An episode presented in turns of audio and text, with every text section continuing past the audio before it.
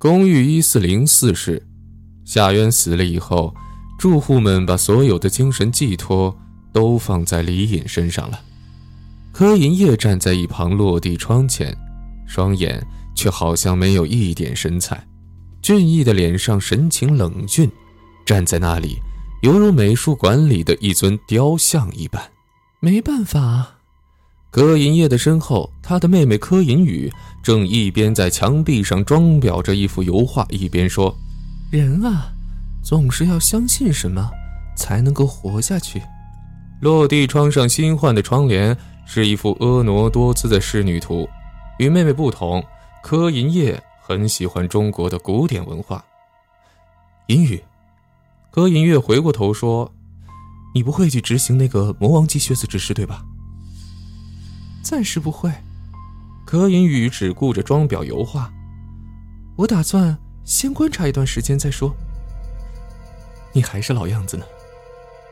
柯银叶看着妹妹的背影，走到客厅的茶几前，拿起一个陶瓷杯子。你该不会还在想着，就算死了也无所谓吧？这时，柯银宇的手稍微抖了一下，油画的一角摔了下来。他没有回过头，但他的沉默代替了回答。我已经说过很多次了，阿慎的死不是你的错。柯银叶的手紧紧的捏着杯子，银宇回过头转移了话题。风大了，把窗户关上吧。就在这时，门铃响了。柯银叶站起身说：“我去开门。”他三步并作两步的去打开门，站在门口的是楼长。别叫我什么楼长了，柯银燕。李隐微笑着面对眼前俊朗的年轻男子说：“你知道的，你们兄妹中任何一个，都比我更适合当楼长。别那么谦虚嘛，楼长。”柯银叶把门拉开，进来说吧。李隐走进客厅的时候。柯云雨已经把油画装裱好了，他微笑道：“李隐，你来了，我去帮你泡杯茶吧。我记得你最喜欢碧螺春，一直帮你预备着。”好，谢了。李隐这时看向柯银宇，面色开始变得严肃起来。你应该是无事不登三宝殿吧？柯银叶做了个请李隐坐下来的手势。和魔王级血字指示有关。嗯，是的，果然如此啊。柯银叶看向那排落地窗，那，那你有什么发现吗？你们兄妹俩是这个公寓里除了夏渊之外，我最信服的人了。不，甚至比起夏渊，我更信任你们。柯银叶和柯银宇兄妹是比李隐稍微晚一点入住公寓的，这两个人。目前都已经执行了三次血字指示，他们以前曾经和李隐共同执行过一次血字，那一次，李隐见识到这对兄妹深藏不露的一面。柯银叶，他那双仿佛可以洞悉世间一切事物的眼睛，李隐从那之中感觉到一股决绝、果断。李楼长没有赞了。柯银叶摇了摇头说：“楼长夏渊的才智，我怎能够相比？”不过，既然蒙你那么看得起，我肯定不会推辞，希望能帮到你。茶来了。柯银宇从厨房里走出来，端来了两杯茶。刚才的话我都听到了。李隐，我也能一起谈谈吗？柯银宇一直还是叫李隐的名字，而不是楼长。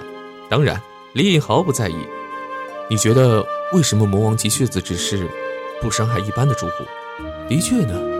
柯银叶说：“似乎是没有必要的，但这条提示让住户们可以放心的前往指示地点，观看具体过程，还得以置身事外。公寓的血字指示也绝对不会有谎言。如果魔王级血字指示艰辛无比的话，那么没有人会主动去选择吧？”我有同感，李隐说：“所以我在想，魔王级血字指示。”真的是极其困难吗？还是难度并不是特别高？难度不高是不可能的，否则多数住户都会去选择魔王级血字。而不是去熬过十次血字。但是难度太高，没有人去选择魔王级血字，魔王级血字就等于不存在，这就解释不通了。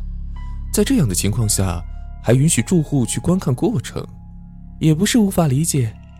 柯银宇说话了：“魔王级血字相当于考试的附加题，分值是额外多出来的，可做可不做。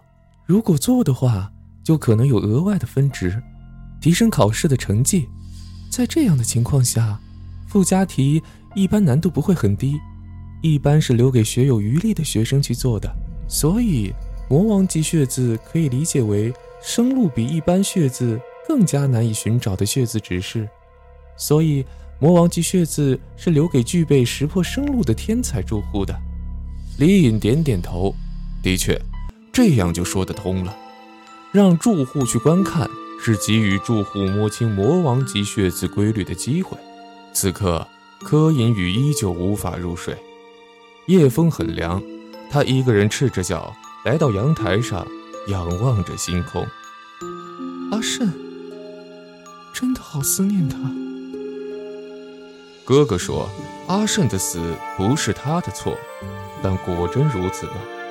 谁也不知道。